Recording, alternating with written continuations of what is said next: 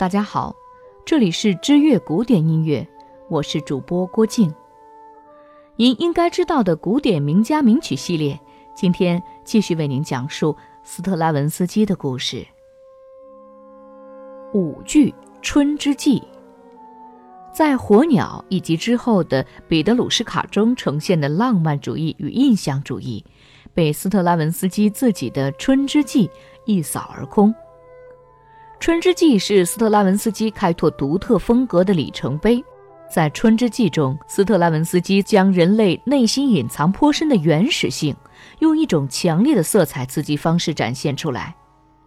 当时被冠以“隐靡主义野兽派”、“迪奥尼索斯的原始音乐”、“奇异的原始思想”等恶名。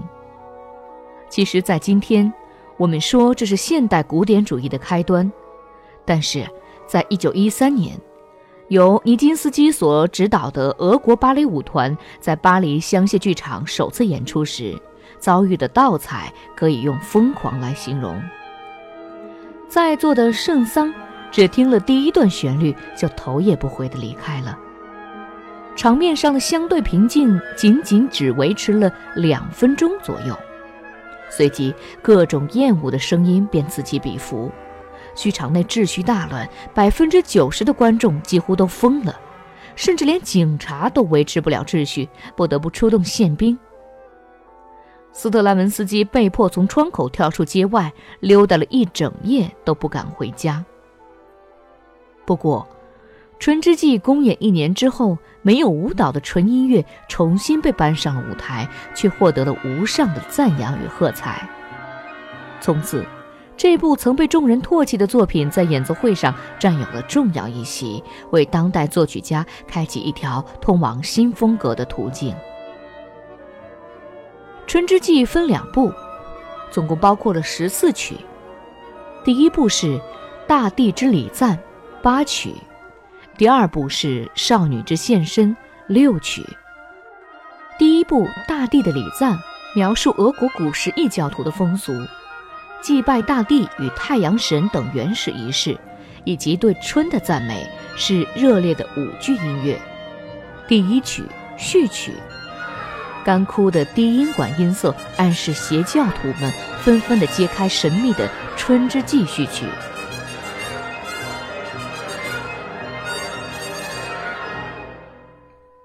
第二曲，春之预兆与男女舞蹈。在春之预兆中，充满了欣喜的男女，随着强烈的断弦节奏而群舞。第三曲，诱惑的嬉戏，男女兴奋起来，男人被女人诱惑着展开追逐的游戏。第四曲，春之轮旋曲，大地蕴藏着新绿，在怪异的寂静中开始春之舞。此处的轮旋曲并不是乐曲创作形式，而是轻快的舞蹈。第五曲，异教徒部落的游戏，两个主题交织着，表现异教徒与邪教徒在春天各自不同的习俗，在两个主题对照之下，形成生动活泼的游戏的乐章。第六曲，贤者的行列，原始部落的祭司长老为了祭拜大地而排成异样的行列。第七曲。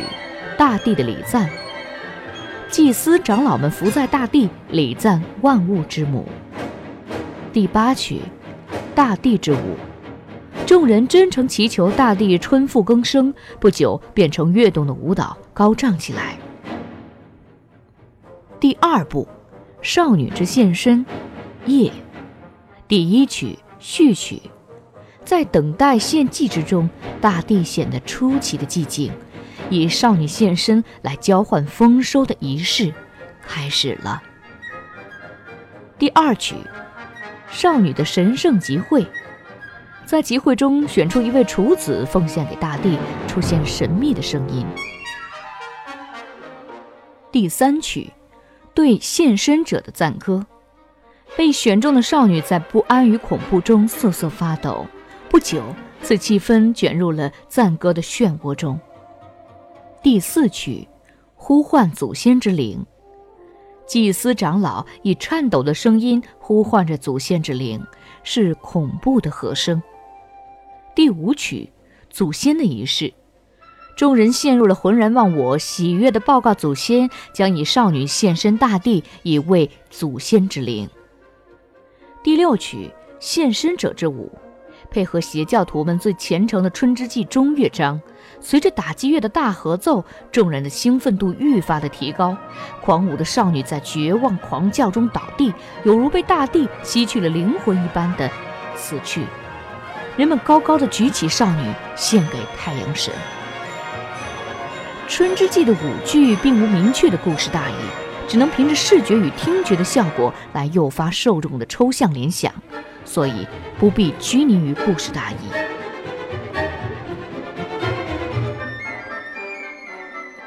想要引领一个民族乃至整个时代的音乐潮流，天赋、机遇、个性、经历乃至时间都是缺一不可的。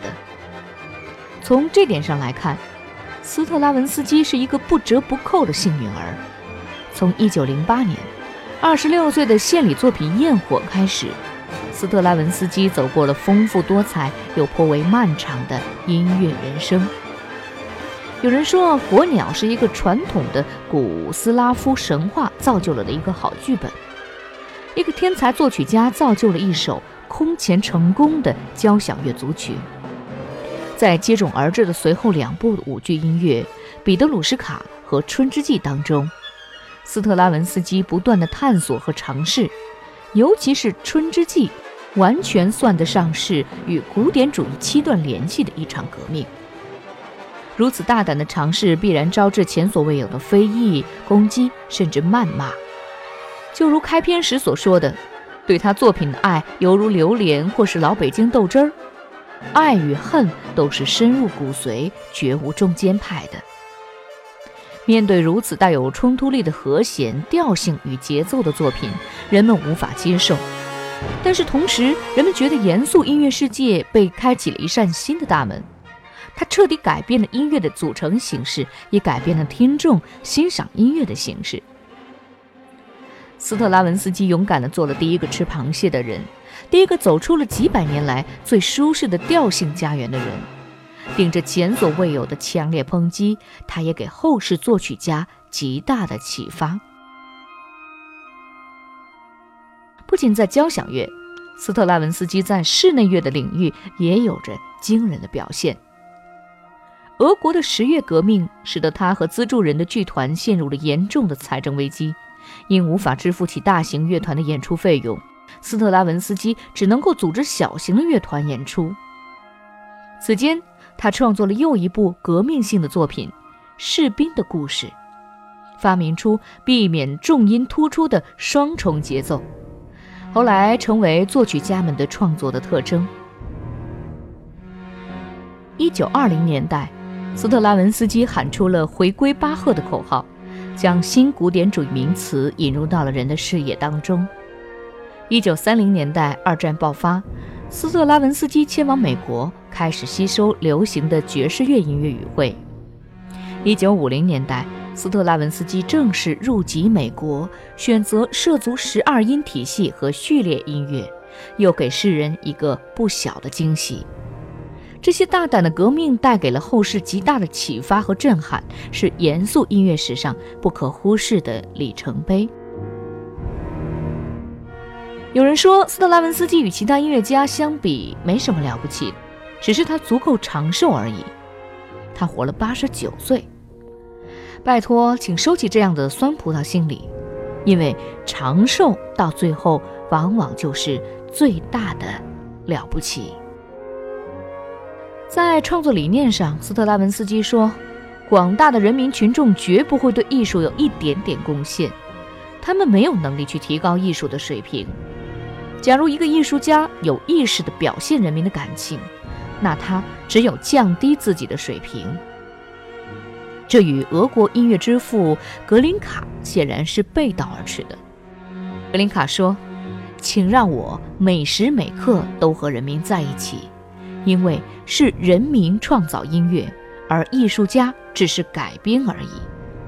此时此刻，我们不妄议孰是孰非，只是世界是圆的，即便是南辕北辙，到最后也总能相会。